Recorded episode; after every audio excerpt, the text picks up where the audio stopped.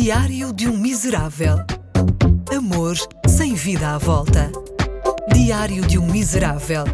Um podcast exclusivo com Ricardo Coto. Hoje os meus pais discutiram. Ainda bem. Ao observar os meus pais a discutir todos os dias sobre o que ver na televisão, é vê-los renovar os votos de casamento. Sempre que os meus pais discutem, eu sei que eles vão continuar juntos. Os meus pais ensinaram-me que o amor não é só empatia e respeito. O amor também é saber do ponto fraco da outra pessoa e escarafunchá-lo até mais não. Por exemplo, a minha mãe sabe que o meu pai sofre de uma condição muito delicada e sensível.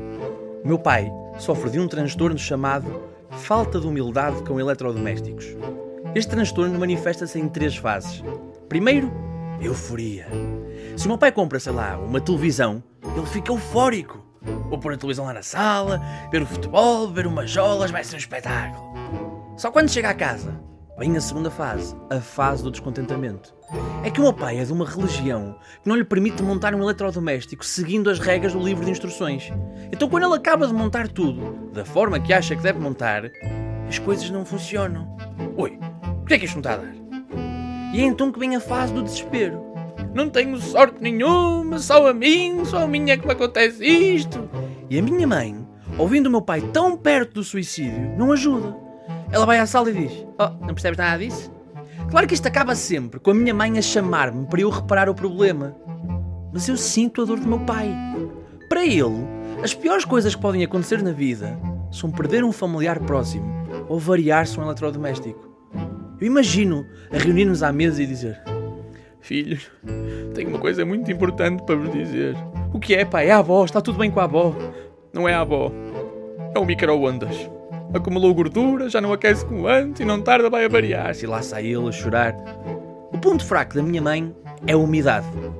Sempre que o meu pai quer ver a minha mãe em completo estado de paranoia, basta insinuar que viu sinais de umidade no teto. A minha mãe detesta a umidade. A umidade é a pior inimiga da minha mãe. Todos temos em casa aquele móvel onde a mãe guarda as coisas boas. As toalhas boas, a louça boa, os guardanapos bons. E sempre que dizemos, oh mãe, podias usar aquele serviço de louça? Ela diz, não, é para ocasiões especiais. Só que essa ocasião especial nunca chega. O grande medo da minha mãe é que esse móvel, o móvel das coisas boas, ganhe umidade. Os meus pais ensinam-me todos os dias que o amor verdadeiro é um jogo de xadrez. Não só porque se trata de uma contínua estratégia de antecipação, mas porque no fim alguém tem de morrer primeiro. Se for a minha mãe, tenho a certeza que o meu pai a vai mandar cremar. Eles nunca falaram sobre isso, mas tenho a certeza que a minha mãe não quer ser enterrada. Ganha muita umidade.